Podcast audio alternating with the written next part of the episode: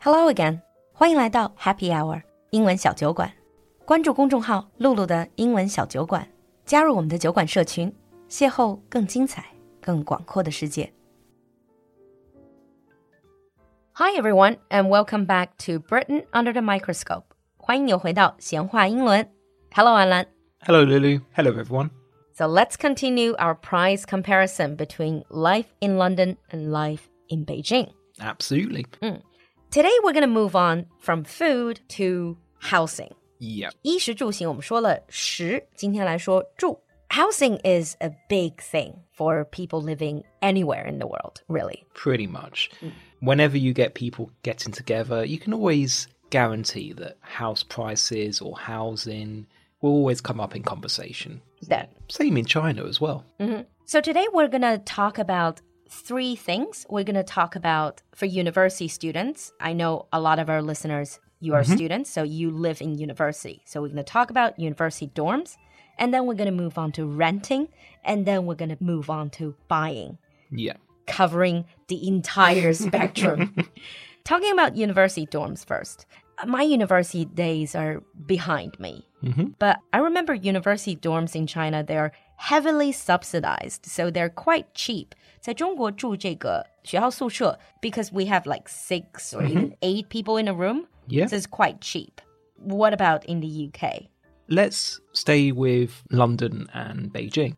So, same as the previous episode, let's take a look at UCL as a good example.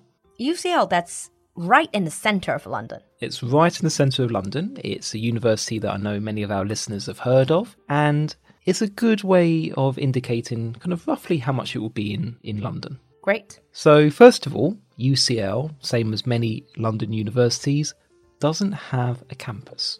If it doesn't have a campus, where do people stay in? They normally live in halls of residence or they rent themselves. Halls of residence is a little bit like dorms. It is, it is. And halls of residence, they're normally spread out throughout the city. They're close, but they're normally spread out. Okay. First of all, one major difference in China, in a dormitory, you're normally sharing a room with people, With lots of people, actually. with lots of people. In the UK, you're maybe only sharing with one extra person, or in many cases, you have your own room. And how much is it? I'm really curious. A catered twin in UCL, that's not an ensuite. Catered means someone providing you food. 就相当于包食宿的这种. Twin would be two people in a room. Not ensuite means you don't have a toilet, a bathroom in your room. Yeah, you have to share. That is £170 per week. Per week, Per week. 一周是170磅，那一个月就是680磅了。 Yes. Wow. It's not cheap. That's a lot. Okay, that's only dorms essentially. What about if I don't want food? I just want a single and I want my own bathroom. If you don't want food, but you want your own ensuite, you're looking at 210 to 270 pounds per week. 270. What kind of students can pay that price? Seriously. There are some students that can pay that price. Wow. And if you cannot afford it, I guess you just cannot go to universities in London. Well, pretty much, yeah. You do have the option that you can rent somewhere. But rent, that's what we're going to talk about. Yeah. Is renting any cheaper than halls of residence? Not much. So let's talk about renting. A lot of people they do share house or flat in London. You can choose to rent house or to rent flat. Mhm. Let's just say within London, in the center. Okay. Yeah, let's just say still around UCL or just center of London. One bedroom, one bedroom flat. A one bedroom flat per month would be 1,700 pounds, roughly. 1,700 pounds. That would be 15,000 RMB. 一万五左右，这是一居室是吗？ Yeah. I think in Beijing, even in the central area, one bedroom is probably going to be half of that. Yeah. Yeah, so that's much, much cheaper. but you need to take into consideration the extra costs. So that includes council tax. Oh, council tax is what you have to pay on top of your rent, Mm-hmm. which is usually over a hundred pound a month. It's anywhere between 100 to 200 pounds a month. 这个就叫房屋税. It's a kind of tax, right? It's a tax, yeah. It's for essential services in that area. But the more expensive the area, the higher the council tax. I guess probably some people will have to, like in Beijing, you have to move way out of Yeah. London. But if you're a student, one bit of good news is that you don't have to pay the council tax.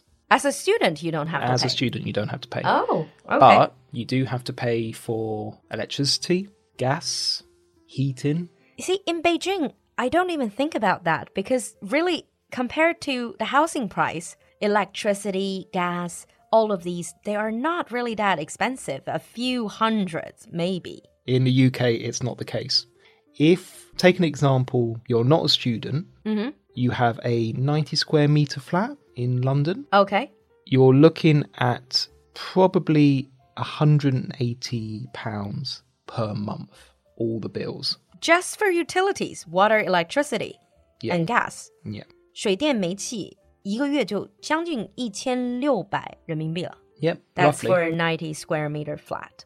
Mm, yes, I just chose to forget all of that. Now I remember paying quite a lot for gas electricity. But since the rent is so high, how can people afford to? Because in China we say like 压一付三,什么压二付三. How can people pay that amount of money, three month rent? That's because in the UK we don't. What we would normally do is you would pay a maximum of two months in advance. Ah, Uh, deposit is normally, let's say, it's One month. One month, roughly. that's the same. But sometimes you can negotiate with the landlord. Hmm. So if you pay more upfront, you might get a slight reduction on the rent. Uh, you can negotiate a little bit. Hmm. So living in a dorm is very ex- in the halls very expensive. Renting hugely expensive, probably doubling the price in Beijing. Buying must be also through the roof then. Compared with Beijing, not really. This is something that's really getting to me. To buy, Beijing is almost comparable to London, Yes, but renting half of the price. that's correct. let's talk about when you are buying. Mhm. how is the price calculated? Do you do per square meter or whatever per square feet? No, For you, it's just the total price. Of It's the house. total price.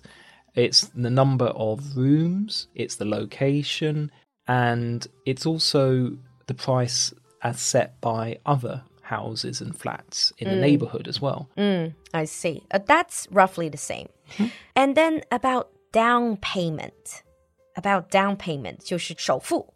Yeah, In China, down payment is still quite high. Mm-hmm. I'm not sure exactly how much. It depends on the projects, but uh, definitely over 20%, sometimes even over 30%. In the UK, how much down payment do you have to put down? the lowest is about five percent 5%. if you're a, a first-time buyer, Okay. and that's something you might get government support with. But you're looking maybe about 10, 20, 30 percent. Obviously, you can put down as much as you want, Yeah, but I think it is possible to buy if you only put down 15%, for example. yeah. What about mortgage rate? 就是这个按揭贷款房贷的 percentage. I know for a fact it's much lower than in China.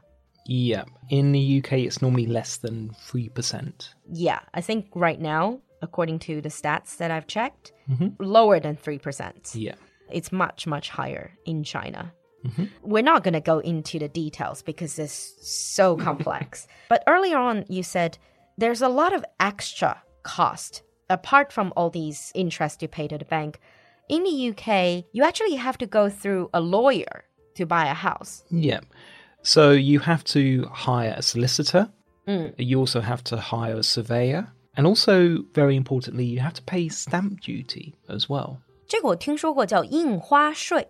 Whenever you want to buy a house or a flat, you need to pay. Yeah. And it's a percentage of the house. And how much is that? It depends on how expensive the house is. It can be between 2 to 10%. 2 to 10%. Yeah. That's another chunk of money. And also it depends if it's your second or third home as well. Uh, that's the same here. Yeah. Actually, that makes me really curious. Do we know the average house cost, house price in London? In London, it's according to the latest statistics, Mm-hmm. it's about four hundred and seventy six thousand pounds. 476. Let me do my math. That'd be roughly 4.2 million. 400多万. Yeah. I don't think in Beijing you can get anywhere decent, to be honest. No. But in London you could actually get yourself a house for that. Wow. And although perhaps not in center London, it's still on the outskirts. Yeah, it'll be in the suburbs, but Mm. relatively easy to get to London. I'm not sure in Beijing, like in the suburbs, how much is it? I live in very, very expensive area, so I don't really know other parts of Beijing. What is it like? But I think just about 4 million in Beijing, you won't get much. You really wouldn't be able to get no, much. no. But we all know housing is all about location. Yes. What about all over UK? Well, the average cost of the house in the UK is two hundred and eighteen thousand pounds. Oh, so less than half of London. Yeah. 所以整个英国来说，平均房价是差不多不到两百万人民币这样。 Yeah. And that's a house. That would be a house. There are some areas that are more expensive than others. Generally, the further south you are, the more expensive the house is. The closer to London it is, the more expensive it is. Same here in China. If you're talking about the first tier cities, think about Shenzhen. That is even crazier than Beijing. Okay, so today we've talked about halls for students, we talked about renting, we talked about buying.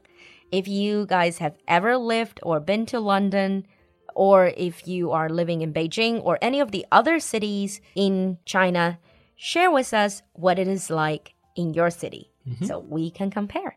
Can't wait to see your responses. We'll see you next time. Bye. Bye. 今天的节目你喜欢吗？赶快联系小助手加入酒馆社群吧。小助手的微信号是 l u l u x j g three，我们在酒馆等你。